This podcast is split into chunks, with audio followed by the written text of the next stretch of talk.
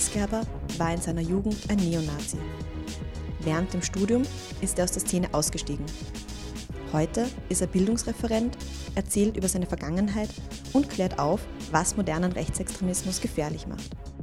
Mein Name ist Katrin Glüsel und für Kontrast habe ich mich mit Christian getroffen. In Teil 1 unseres Podcasts sprechen wir mit Christian über seine Kindheit in Thüringen, über seinen ersten Kontakt mit Neonazis, über seine Faszination am radikal Bösen, über seinen Einstieg in die Szene und wie sich Rechtsextreme in den letzten Jahren verändert haben. Wir sitzen heute im ersten Bezirk in Wien und haben Christian Weisgerber aus Deutschland eingeladen, der heute mit uns sprechen wird. Christian, danke, dass du heute da bist. Ja, danke für die Einladung. Christian, kannst du dich äh, kurz vorstellen? Wer bist du? Was machst du? Ähm, sehr gern. Ähm, also mein Name ist Christian Ernst Weisgerber und ich war selber in meiner Jugendzeit äh, in Neonazi-Strukturen organisiert, bin dort ausgestiegen und arbeite jetzt als politischer Bildungsreferent in äh, Deutschland, Österreich und der Welt und bin außerdem äh, ausgebildeter Philosoph, Kulturwissenschaftler und mache so Übersetzungsarbeiten, wenn ich nicht als Bildungsreferent oder Student unterwegs bin. Soweit vielleicht. Das heißt, du wirst ja heute ähm, auch mit mir, mit uns, für die Leute, die zuhören, über ähm, ja, dein, dein Leben, deinen Werdegang, deinen Einstieg, aber auch deinen Ausstieg sprechen. Da kurz vorweg, wenn man dich googelt, findet man ja schon einige Interviews und ähm, ja, Videos von dir, mit dir und die tragen dann so Titel wie Ein Neonazi steigt aus oder vom Neonazi zum Philosophiestudenten. Ich habe mir gedacht, das, klick, das klingt ein bisschen nach Clickbait. Stört dich sowas? Ähm, ich habe ja nicht so einen großen Einfluss auf die Titel der Interviews. Manchmal finde ich das ganz äh, amüsant, manchmal auch nicht ganz so lustig. Also ich hatte dieses Jahr schon ein, zwei Interviews, wo die Titel einfach, finde ich, ziemlich daneben waren. Ähm, das kann ich dann auch nur noch im Nachhinein zum Ausdruck bringen. Ich kann ja vorher nur Vorschläge machen. Äh, da ich ungefähr verstehe, wie ähm, die Logik von digitalen Medien funktioniert, kann ich das nachvollziehen, dass der Versuch unternommen wird, Titel möglichst so zu legen, dass Leute draufklicken. Das heißt, ich kann den Leuten aus ökonomischen Gründen auch nicht böse sein, die müssen die Klicks ja erzeugen. Ähm, zum Beispiel eben dieses vom äh, Neonazi zum Philosophiestudenten, okay, das ist ja dann auch was, was vielleicht Leuten Lust äh, zum Lesen macht und was für mich persönlich jetzt nicht ein, weder ein falsches Licht auf meine Person noch äh, irgendwie einen vereinfachenden oder verharmlosenden Blick auf Nazis oder Nazi-Aussteiger wirft. Von daher ist es mhm. dann da für mich weniger schlimm. Okay. Ähm, vielleicht starten wir auch dann gleich mit deinem persönlichen Werdegang. Kannst du uns ein bisschen erzählen, wo und wie bist du dann eigentlich aufgewachsen? Wo kommst hm. du her? Ähm, ich bin selber im sogenannten Grünen Herz von Deutschland geboren, nämlich in Thüringen. Und dort, in, äh, genauer gesagt in, äh, in, der westlichsten Stadt, in Eisenach. Eisenach ist äh, eine historisch stark beladene Stadt, weil dort zum Beispiel Johann Sebastian Bach geboren wurde und hat dann sehr viel für die moderne klassische Musik gemacht mit diesem wohltemperierten Klavier. Das kriegt man dann die ganze Zeit vorgebetet. Ähm, Martin Luther hat dort die Bibel auf der Wartburg übersetzt, was auch eine Grundlegung für ähm, die hochdeutsche Sprache heute zum Teil sein soll. Das heißt, auch solche Sachen werden da ziemlich hoch äh, gespielt. Mm, das Wartburgfest äh, war ja auch dort 1817, letztes Jahr 200 Jahre ähm, hat sich das gejährt. Ähm, das ist so ähm, der stadthistorische Kontext.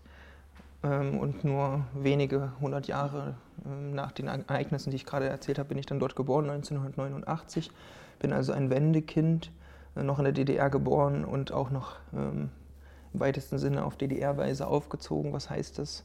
Das heißt, dass mein Vater von klein auf mir gesagt hat, dass in meinem näheren Umfeld zwei Arten von Menschen leben. Das sind einmal die guten, hart arbeitenden, miteinander solidarisch lebenden äh, Ostdeutschen, auch Ossis genannt, und auf der mhm. anderen Seite, ähm, zumindest in seinem Kopf, äh, in dem die Mauer eben noch nicht gefallen war, äh, sind das die ähm, gleichzeitig dummen, aber auch hinterhältigen, raffsüchtigen Wessis oder Westdeutschen, die uns jetzt unsere hart erarbeiteten Produkte wegnehmen wollen und hier alles kaputt machen und so weiter und so fort.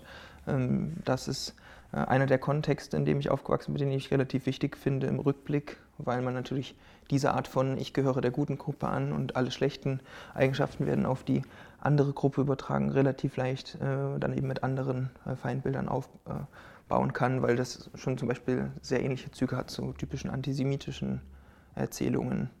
Ähm, ein anderer Punkt, der an Eisenach, wie ich heute finde, relativ wichtig ist, ist, dass die Stadt selber sollte eine Kurstadt werden, Ende des 19. Jahrhunderts, hat deshalb sehr, sehr viele Villen gebaut, in äh, der Gründerzeit im Jugendstil vor allem, äh, um die Wartburg herum. Und äh, das hat jetzt wohl das größte zusammenhängende Villenviertel Deutschlands, wie man auf Eisenach Info da nachlesen kann. Ich bin selber in diesem Südviertel aufgewachsen zwar, wo es wirklich sehr viele äh, auch einen sehr hohen Anteil an äh, sehr reichen Menschen gibt, selber aber in so einer starken Bruchbude ähm, tatsächlich zum einen. Das heißt, dieser Gegensatz von arm und reich war einerseits auch ähm, sehr, sehr stark und dann, und das entspricht auch so einem typischen Stereotyp, das viele Leute haben, dass Leute, die Nazis werden, halt Probleme in der Familie hatten und so weiter und so fort. Das stimmt jetzt für meine persönliche Geschichte schon, aber für viele Leute, die ich in der Nazi-Szene kennengelernt habe, stimmte das eben nicht. Bei mir war es aber tatsächlich so eine Art äh, Broken Home-Situation, dass meine Mutter weggegangen ist äh, als ich ein Jahr alt war, mein Vater dann versucht hat, mich und meine drei Jahre ältere Schwester aufzuziehen und damit mehr oder weniger ähm, gescheitert ist, könnte man sagen. Das heißt, äh, wir mussten dann die im Kopf meines Vaters bestehende Rolle der nicht anwesenden Hausfrau ausfüllen. Das heißt, seit ich dann vier Jahre alt war oder sowas, den Haushalt geschmissen, äh, während andere auf dem Spielplatz umhertollten, durften wir dann erstmal daheim halt saugen äh, oder die Wäsche machen und solcherlei Sachen. Ähm, das ist auch natürlich etwas, das sehr früh zu einem ähm, Ungerechtigkeitsempfinden geführt hat, neben auch äh, der noch bei meinem Vater verbreiteten Prügelstrafe und anderen ähm, Drangsalierungsmechanismen, die er benutzt hat. das würde ich heute sozusagen als einen, einen Grundpunkt äh, sehen, wie ich aufgewachsen bin, äh, was aber nicht, wie man vielleicht schon merkt, mit irgendeiner Notwendigkeit dazu führen muss, Nazi zu werden, weil man hätte sich in allen möglichen politischen Richtungen mit diesen Erfahrungen organisieren können. Ähm, das ist dann eigentlich die, die eher spannende Frage vielleicht. Und wann war dann in dem Fall dann dein erster, sagen wir mal, Neonazi-Kontakt, also wo du dann solche Leute zum ersten Mal wahrgenommen hast? Ähm, ich würde sagen, vielleicht bevor ich ähm, Neonazis wahrgenommen habe, habe ich erstmal sehr stark Faszinationspunkte vom historischen Nationalsozialismus wahrgenommen. Das hat viel früher stattgefunden. Ähm, dann hauptsächlich eben über äh, Medien, ähm, wo es von mir aus um den Hitlergruß äh, ging. Und dann wurde im Radio eben gesagt, der, der, sei verboten und Leute sind dafür jetzt ins Gefängnis gekommen. Und da war ich sechs, sieben Jahre alt, also noch nicht in dem Alter, äh, wo man sich für aufgeklärte ähm, äh, politische Argument oder sowas zugänglich ist, sondern erstmal verstehen lernen möchte, was eigentlich ungefähr so los ist. Äh, und wenn einem dann erklärt wird, ja, das darf man nicht machen, das ist diese und jene Geste, man macht die Geste selber, weil man denkt, okay, das hat vielleicht irgendwas Magisches oder so, hat es aber nicht, außer dass man vielleicht eine Backpfeife bekommt, wenn man es drei, vier Mal gemacht hat. Das war bei mir zumindest so. Und dann die Erklärungsversuche eben dazu, dass äh, die Nazis ähm, seien das radikal böse und so weiter. Und wenn man als kleines Kind dann natürlich die Warum-Frage stellt, äh, wird gesagt, ja, sind äh, schuld am Krieg. Okay, das konnte ich erstmal hinnehmen. Ähm, wenn man dann halt weiterfragt, kamen sehr ambivalente oder sehr, sehr, ähm, sagen wir mal, zweischneidige Antworten. Einerseits war das alles schlimm, aber dann auch wieder nicht, wegen der Autobahn und der Vollbeschäftigung. Äh, dann war Hitler irgendwie blöd, weil er hatte schlechte Noten in der Schule wohl. Aber auf der anderen Seite war fand ich das sozusagen relativ schnell ziemlich unsinnig, weil es ja egal, was ich für Noten in der Schule habe. Zum einen, weil er hat es ja trotzdem geschafft, irgendwie Millionen Menschen hinter sich zu bringen und diese ganzen Sachen ähm, äh, so durchzuziehen. Das war für mich damals zumindest sehr faszinierend. Außerdem auf der gleichen Ebene gab es auch diese Erzählung, Albert Einstein hätte ja auch schlechte Noten in der Schule gehabt, stimmt wohl gar nicht. Äh, aber das sind dann sozusagen verrückte Vergleiche, die dadurch aufkommen, weil Leute nicht klar ihren Kindern erklären können, was eigentlich das Problem an nationalsozialistischer Politik sein kann. Und das ist vielleicht nicht der Punkt, dann mit den Autobahnen anzufangen, würde ich sagen. Ähm, das heißt, das ist ein Faszinationspunkt. Ein anderen, den ich heute aber äh, wirklich auch als sehr wichtig empfinde, ist, äh, wenn man sich das bei mir, mein, meiner persönlichen Geschichte vorstellt. Das heißt, ich wachse in einem Haushalt auf, in dem ich unter Androhung von Gewalt zur Arbeit gezwungen werde, in dem äh, mein Vater vollen Zugriff auf meinen Körper hat die ganze Zeit und allerlei solche Sachen, die, ohne mich jetzt in eine Opferrolle hineinreden zu wollen, aber doch zumindest in mir das damals das Bedürfnis zum einen geweckt haben, dort äh, auszubrechen, irgendwas anders zu machen, auf der anderen Ebene aber auch ähm, mit dem jugendlichen Übermut dann auch bei mir relativ zügig aufkommt, die ganze Welt äh, zu verändern, so dass eine Gesellschaft wie die, in der ich aufwachsen musste, nicht nochmal möglich wäre. Also mit den ganzen Gegensätzen, dass ich mit Millionärskindern äh, gut befreundet bin, die halt jeden Wunsch von den Lippen abgelesen bekommen, während ich halt äh, so leben musste wie dort. Ähm, das wäre ein Punkt, der für mich dann nach irgendwie einer radikalen Veränderung geschrien hat. Gleichzeitig eben die Vorstellung, gewissen Ansprüchen entsprechen zu müssen, als ein richtiger Mann zu werden. Da darf ich dann auch eigentlich ja nicht weinen, wurde mir immer erzählt. Und ich muss mich da pflichtbewusst verhalten und an irgendwelche Tugenden wie Pünktlichkeit und dergleichen halten. Das heißt, das sind auch Sachen, die da durchaus ziemlich schnell eingesickert sind, zusammen mit ähm, auch einem, einer Faszination für Nazis, deshalb, weil alle Angst vor ihnen hatten oder zumindest so eine gewisse Furcht zumindest aber einen Respekt und die Leute auf Abstand zu halten, mhm. hat die Faszination für mich, aber auch für viele andere, dass wenn man von einer Sache Angst oder Furcht hat, dann äh, gibt dieser Person, die gefürchtet wird, das eine ziemlich starke Macht. Das heißt, es äh, macht die Person mächtig und es macht die Person auch, zumindest in den Augen derjenigen Person, die sie fürchtet, zu einer sehr souveränen Instanz. Und das darf man, glaube ich, nicht äh, unterschätzen, wie sehr das für Leute, die sich, wie ich damals, halt als unterprivilegiert oder als äh, vollkommen ausgestoßen empfunden haben, wie sehr das eine Anziehungskraft haben kann. Aber dann, als, also bevor du dann selber in diesen Strukturen warst, hattest du auch schon, hattest du selber Angst vor, vor Neonazis, noch bevor du dort dabei warst? Ähm, eben auch diese Form von Respekt, weil man nicht genau weiß, was das ist, aber das radikal Böse, okay. äh, zumindest wie es äh, dargestellt wird, ähm, hat ja eine Anziehungskraft, ähm, auch auf Leute, die sich damit auch, ähm, von mir aus historisch oder anderweitig beschäftigt. Das zieht die ja sozusagen auch an, weil es extrem schwer zu begreifen ist. Wie hat das passieren können? Ähm, wie hat sowas wie Auschwitz überhaupt stattfinden können? Das äh, fasziniert und ringt halt neben äh, sozusagen grauenhaften äh, Vorstellungen auch den Leuten irgendeine Art von ähm, Unbeschreiblichkeit ab. Das war bei mir auch relativ äh, zügig so.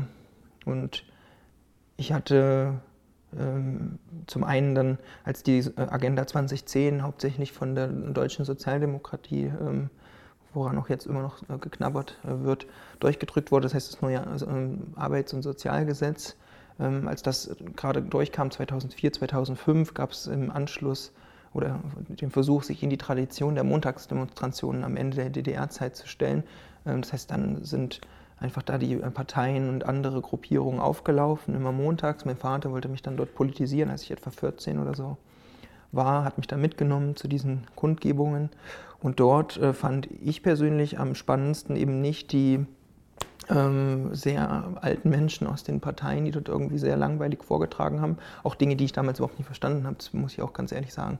Gar nicht verstanden, was, was das jetzt genau soll, diese Agenda 2010 und Hartz IV und so weiter und so fort. Also das war eher so ein, verstehe ich das richtig, so einfach ein zivilgesellschaftlicher genau, Protest. Genau, aber da standen eben auch dann eben in schwarz gekleidet okay. und mit schwarzen Fahnen, äh, mit Kameradschaft Eisenach-Aufdruck, eben die Eisenacher Nazis, die die ganze Zeit auch angefeindet wurden und das sehr stoisch, sehr ruhig hingenommen haben deshalb für mich schon faszinierend, weil eine Instanz, die total angegriffen wird von allen Seiten, lässt es sozusagen auch wieder in einem sehr, sagen wir, souveränen Gestus über sich ergehen. Dann tritt eine Person her heraus, hat ein Megafon, fängt an zu sprechen, ja, äh, das könnt ihr euch eigentlich sparen, wir sind ja auch nur hier. Und dann fängt es so ein bisschen an zu salbadern, aber das habe ich damals halt noch nicht so ganz durchschaut. Wir sind ja auch nur hier, um gegen soziale Ungerechtigkeit auf die Straße mhm. zu gehen und damit ähm, sozusagen das deutsche Volk halt nicht untergeht und so weiter und so fort.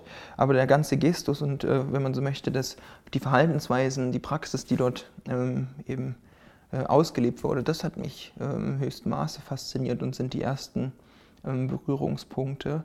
Äh, das hat dann noch nicht so viel damit zu tun, wie die Ideologie genau ähm, funktioniert. Das ist ja eine Sache, die ähm, ich mir auf einer anderen Ebene dann ziemlich zügig angeeignet habe. Ähm, genau weil ich das halt verstehen wollte, was mich äh, fasziniert und was andere Leute für böse halten. Ähm, deshalb habe ich dann relativ zeitnah angefangen, mich mit äh, der Geschichte des historischen Nationalsozialismus zu beschäftigen. Ähm, Christian, in den Interviews, die du gibst, sprichst du ja viel über deinen Ausstieg aus der Szene.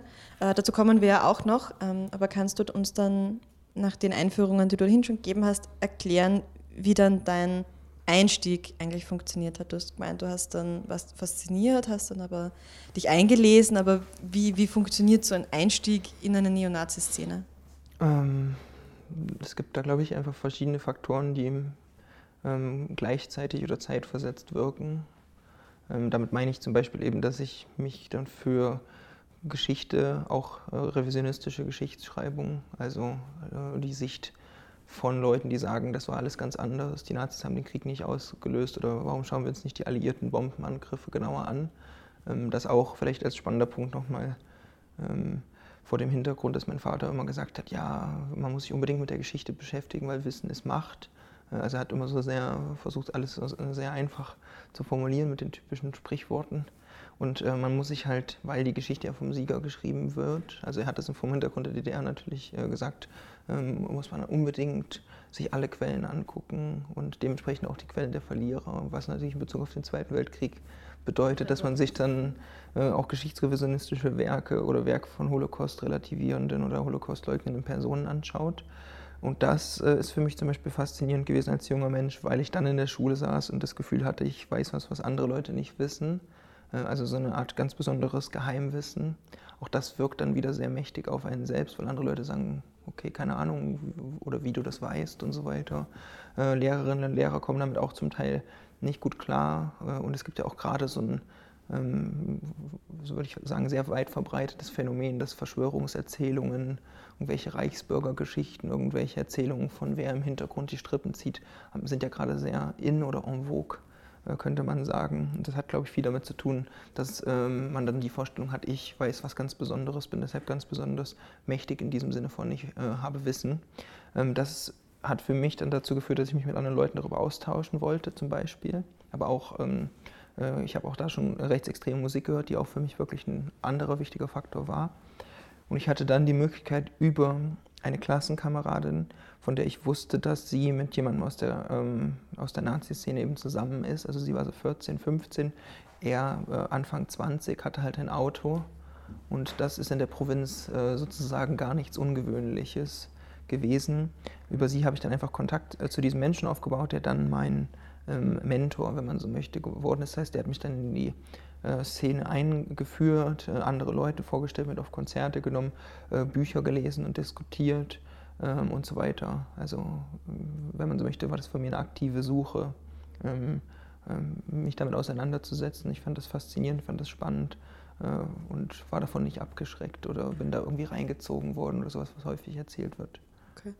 Jetzt war das ja, da warst du wie alt, so 14, 15 selber? Genau ähm, war noch nicht, wenn ich mich richtig erinnere, auch, auch, bei mir noch nicht so die Hochblüte des, des Internets und der Internetrecherche.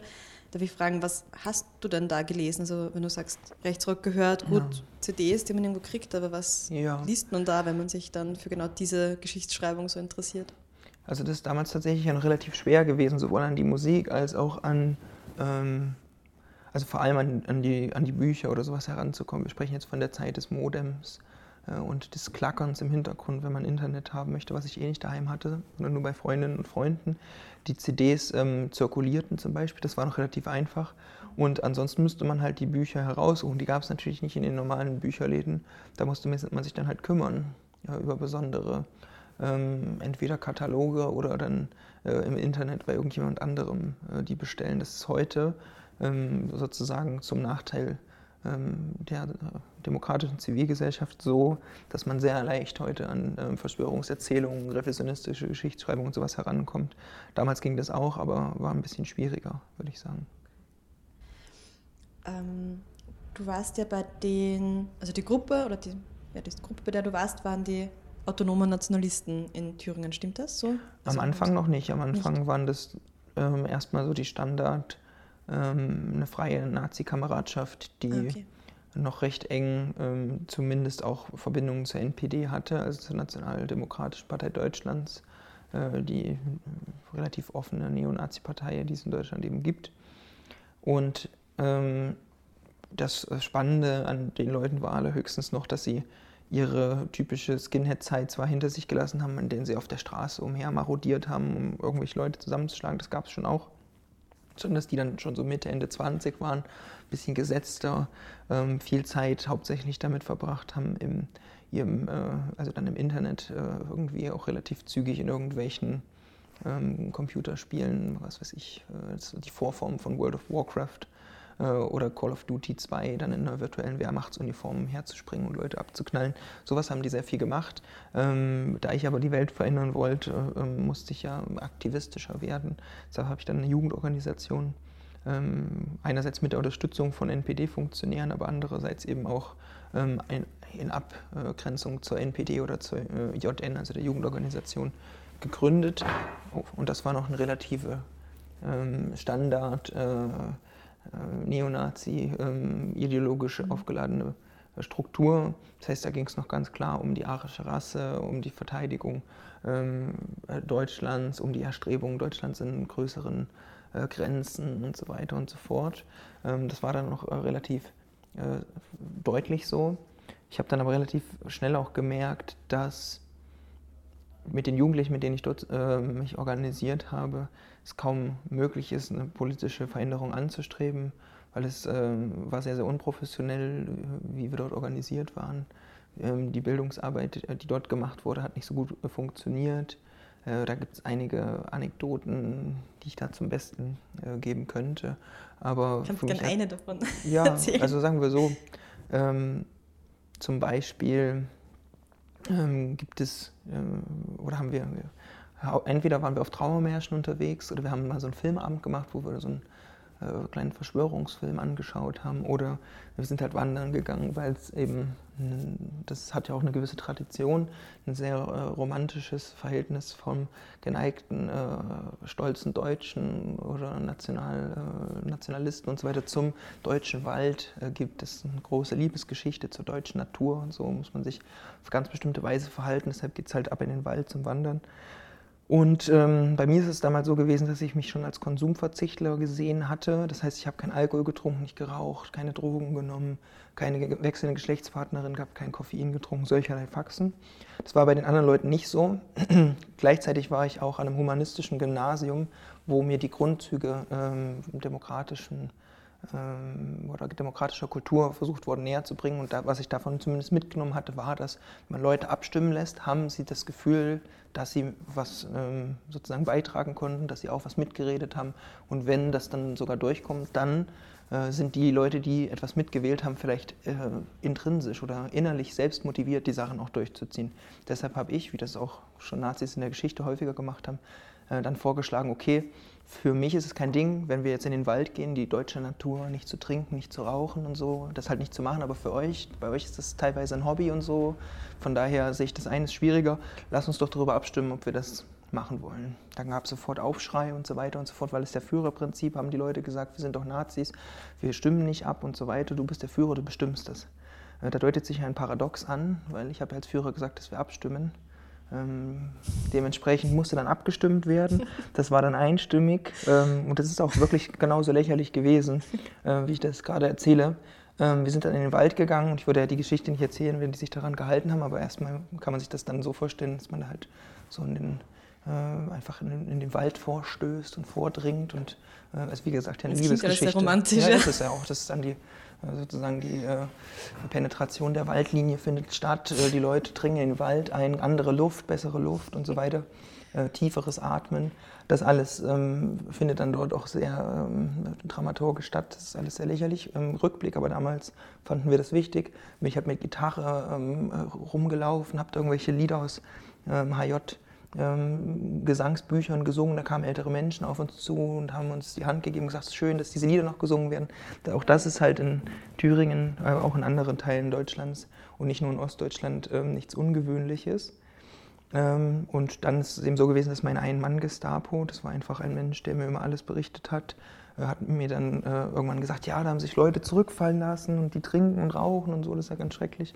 Ähm, und äh, dann habe ich mich ins Gebüsch äh, begeben, um äh, so im Robin Hood-Style die Leute eben zu fronten. Ich bin dann so rausgesprungen, gesagt, was ist hier los und so, das haben wir doch nicht abgestimmt, das wurde doch anders befohlen.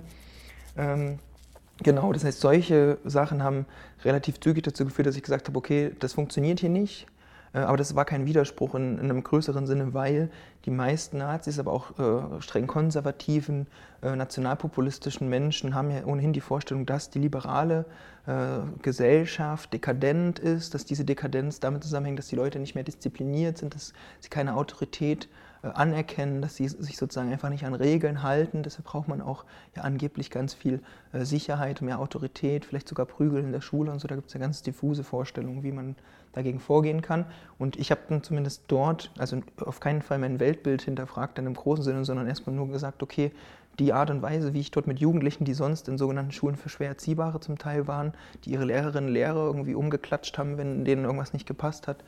Äh, klar wünschen sie sich eine Politik, in der sie auch jung und tatkräftig und äh, gewaltvoll agieren können, aber ähm, Disziplin und Autorität waren halt dann trotzdem nichts für sie. Mhm. Dementsprechend war dann die Idee, da muss ich halt meine politische Agitation anpassen an die Leute, die ich erreichen möchte.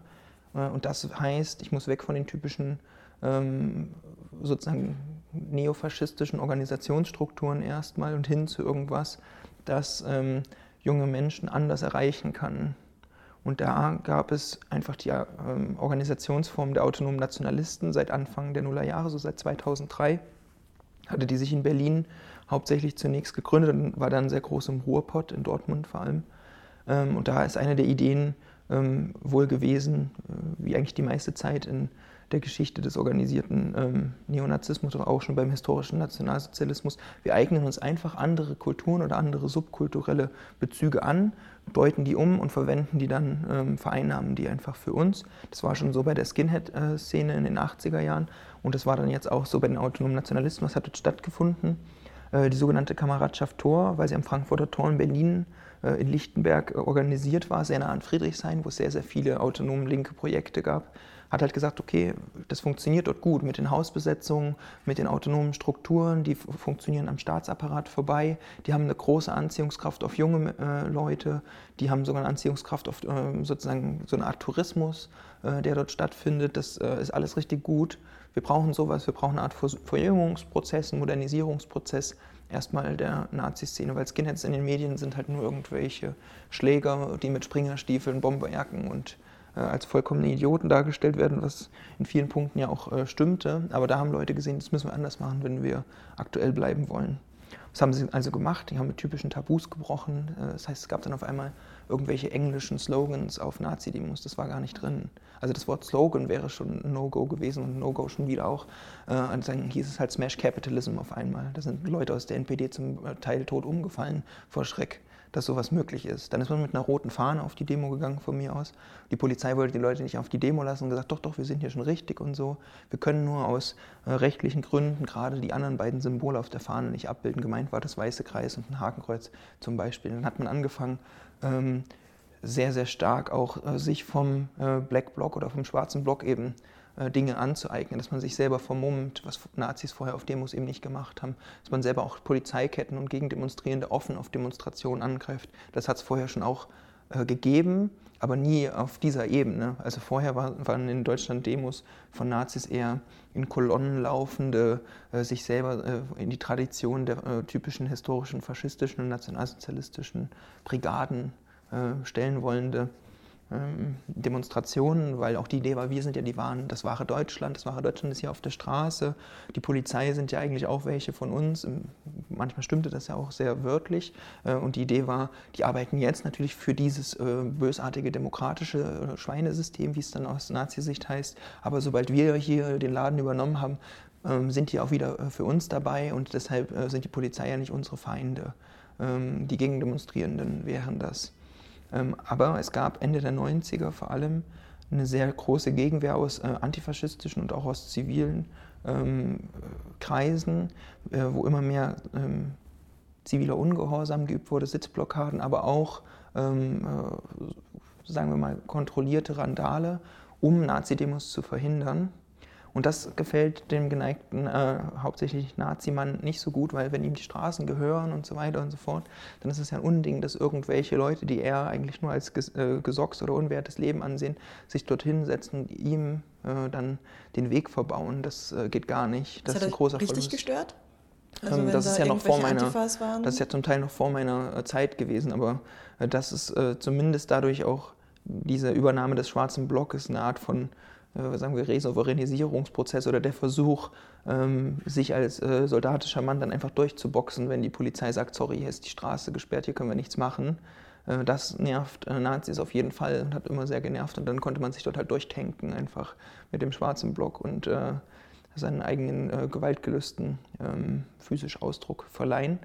Ähm, für die Gruppe, in der ich mich dann organisiert habe, hieß autonomer Nationalismus aber auch tatsächlich andere Strategien anzunehmen. Das heißt, nicht nur Springerstiefel gegen Turnschuhe auszutauschen, eine Bomberjacke mhm. gegen Windbreaker, sondern da wurden zum Teil auch eben andere Versuche, ähm, wie über Kapitalismus gesprochen wird, erstmal angenommen. Das ist trotzdem eine sehr verkürzte Kapitalismuskritik weiterhin geblieben. Es war klar, die, die Banken sind äh, das Problem, damit äh, steht immer die Hochfinanz im Hintergrund. Das sind also dann ganz klar antisemitische Erzählungen immer.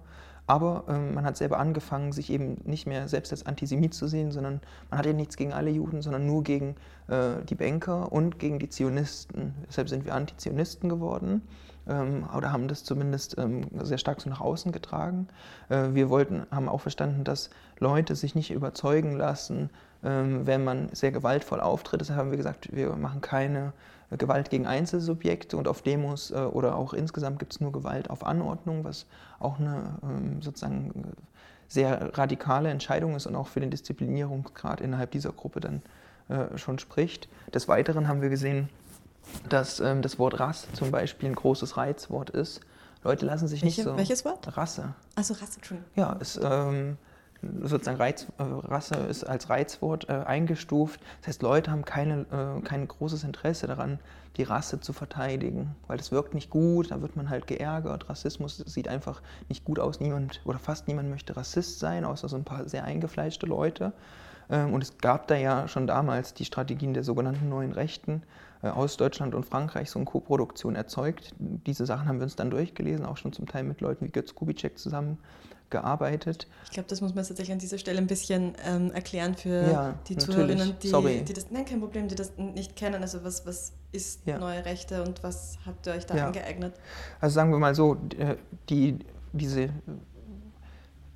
die, die Erkenntnis, dass wenn ähm, man es versuchen möchte, neonazistische Strukturen irgendwie zu modernisieren, so, dass sie nicht mit den typischen Altnazis oder mit den typischen äh, braunen Hemden, typischen NPD-Bonzen oder was auch immer in Verbindung gebracht werden, ähm, ist die Schwierigkeit, ähm, es so aussehen zu lassen, als würde man was ganz anderes machen, ohne die Strukturen selbst zu verändern.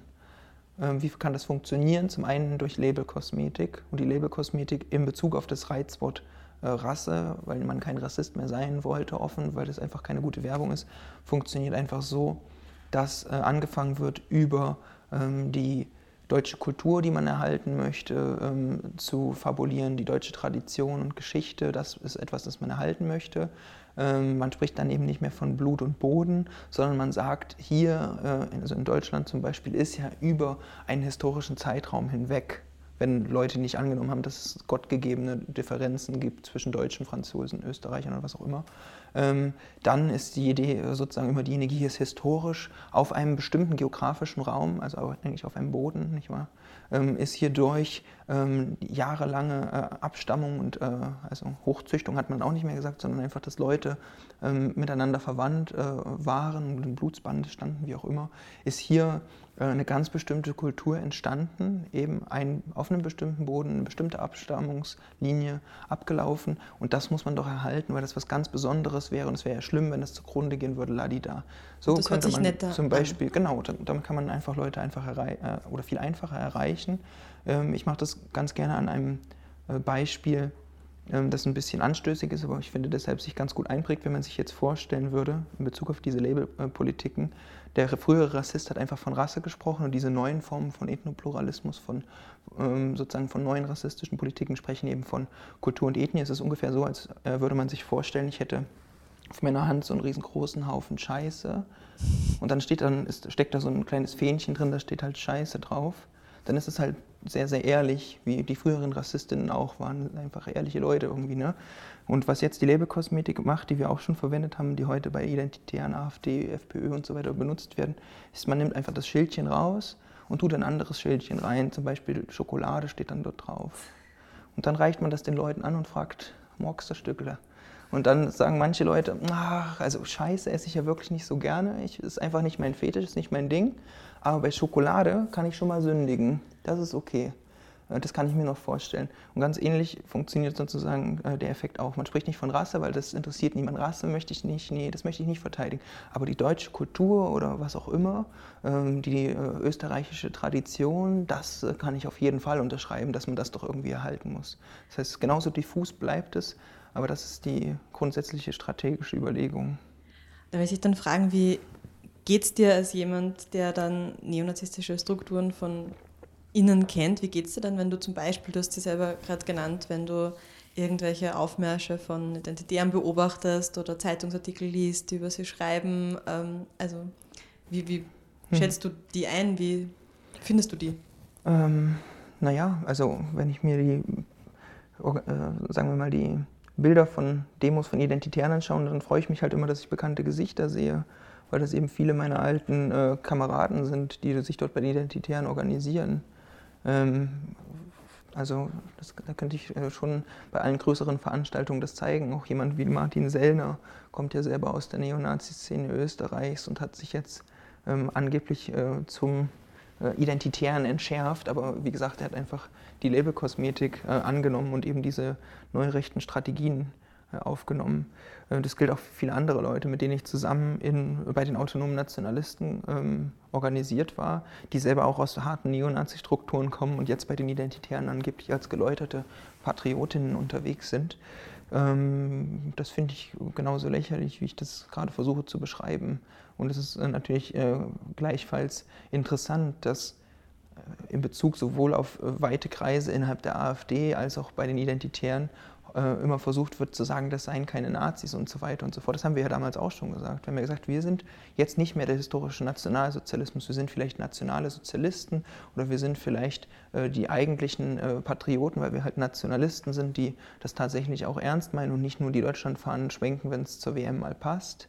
Ähm, und Leute, die das jetzt auf eine sehr ähnliche Weise machen, ähm, werden halt nicht mehr als Nazis bezeichnet. Das ist eine Sache, die mich doch sehr, sehr stark verwirrt, ähm, weil dann waren wir vielleicht keine Nazis oder die sind jetzt keine. Irgendwie müsste man sich da entscheiden. Und ich bin auch gerne natürlich bereit, das nochmal genauer zu unterteilen, was ich dann genau darunter verstehe, was neue Nazis sind, warum sie das sind oder wie auch immer. Aber zumindest die Strategien ähm, von, wie lasse ich rassistische, nationalistische, ähm, klar gewaltvolle ähm, Politiken oder auch die Militarisierung meiner eigenen Gruppierung, Ausbildung an Kampfsport, an Waffen und so weiter. Wie lasse ich das alles so wirken wie ein äh, relativ harmloser kleiner Kinderausflug, wo es irgendwie um ähm, eine Art Kulturverein, der nebenbei ein bisschen Muay Thai-Boxen macht oder sowas.